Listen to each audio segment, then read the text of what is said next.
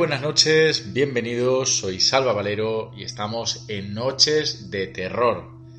Además, seguramente que esta noche vamos a volver a pasar mucho terror porque tenemos con nosotros a nuestra favorita criminóloga. Ella es Gema. Gema, estoy muy contento de que estés en estos especiales que, que además contigo anuncié para Halloween. Y sinceramente yo creo que esta noche eh, vamos a hablar de un asesino que sinceramente si nos lo encontráramos en la noche de Halloween nos daría mucho miedo. Buenas noches, Gema. Muy buenas noches, Salva, y buenas noches a todos los oyentes. Pues sí, sí, a mí no me gustaría encontrarme con este señor en ningún momento, ¿eh? Más que nada porque tú sabes que el Halloween la gente se disfraza, se pone máscaras. Y, y, yo creo que este hombre es aterrador por el tipo de material que usaría para su máscara. Pues sí, la verdad es que era un poquito sibarita en eso, ¿eh? O sea, nosotros pensamos en máscaras y pensamos en papel maché, en cartulina, en plastiquito, pero no, no, él usaba otra cosa, usaba otra cosa. Bueno, pues tenemos que anunciar a los oyentes del programa de Noche de Terror que esta noche vamos a hablar de uno de los asesinos, yo creo que son más de los más memorables que hay en la historia de la criminología, que además yo tenía muchas ganas de tratar aquí en el programa, tú también, y él es Ed Jane. Efectivamente, que además es, es un tipo que ha dado muchísimo de sí, porque hay montones de películas que, que tratan sobre él y películas muy icónicas además. Fíjate que yo, eh, buscando información sobre este asesino, la verdad que cada vez que, cada vez que encuentro algo, eh, más me aterroriza, porque eh, fíjate que hay un, hay un artículo que comenta la historia real del tipo que fabricó muebles con piel humana. O sea, yo puedo entender que alguien arranque eh, la piel de la cara de una persona y se haga una máscara, como comentábamos, pero que llegue a fabricar muebles con piel humana, ¿eso, eso es real?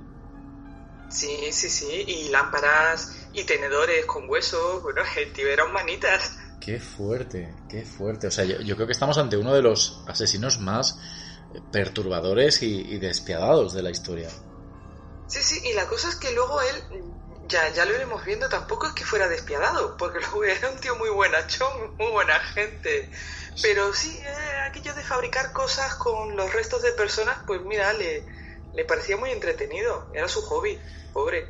Bueno, pues para poder entrar un poquito en la mente de este psicópata, eh, me imagino, Gemma, que como suele ocurrir en muchas ocasiones, tenemos que volver al origen, ¿no? Tenemos que ir a la infancia de, de Ed Jane. Efectivamente, efectivamente, porque además es un caso que, que, bueno, que ya lo vamos adelantando, se basa en una enfermedad mental y en una madre que, que tiene tela. O sea, Edward, Edward Theodor, Theodore Kane eh, nace en el 1906, cambio de siglo, en Estados Unidos profundo.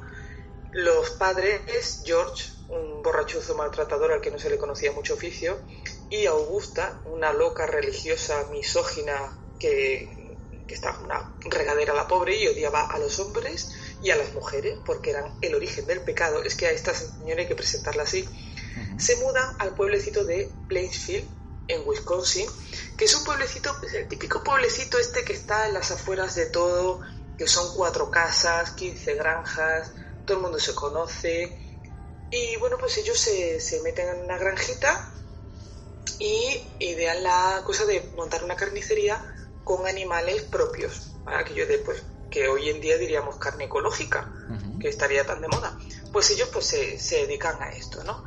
Y en este, en este seno familiar nace Henry, que es el, el hermano de, de, Edward, y Cuando Henry tiene un par de añitos, Augusta se vuelve a quedar embarazada. Ella está deseando que sea una niña porque así la podrá educar a semejanza de ella y podrá hacer una mujer de, de provecho, porque las mujeres normalmente no son de provecho. Y resulta que nace Edward. Y esto para Augusta es un jarro de agua fría porque ella quería una niña y no un energúmeno, porque los hombres para ella eran energúmenos. Tenemos que tener en cuenta que George, como he dicho, lo único que se entretenía era emborracharse y pegarle palizas a todo el mundo, a los tres que tenía al, al abasto. Entonces, bueno, pues Edward mm, nace, crece en esa familia con un hermano pues, medianamente normal, un padre que cuando aparece por la puerta, pues más vale que corras porque te va a dar sí o sí, y una madre para la que absolutamente todo era pecado. O sea, no podía tener amigos, no podía ir al cole de aquella manera, pero tenía que volver corriendo porque no se podía juntar con esos pecadores, que a sus amiguitos, da igual que tuvieran cinco años, eran pecadores. Y si hablaba con niñas ya es que directamente lo zurraban. Entonces, en, ese, en este ambiente malsano, es donde crece Edward. Te puedes hacer una idea ya que muy bien no estaba Edward, claro. Sí, porque eh, fíjate que estuvimos hablando hace, bueno, hace ya casi un año, pero... ¿Te está gustando este episodio? Hazte fan desde el botón apoyar del podcast de Nivos.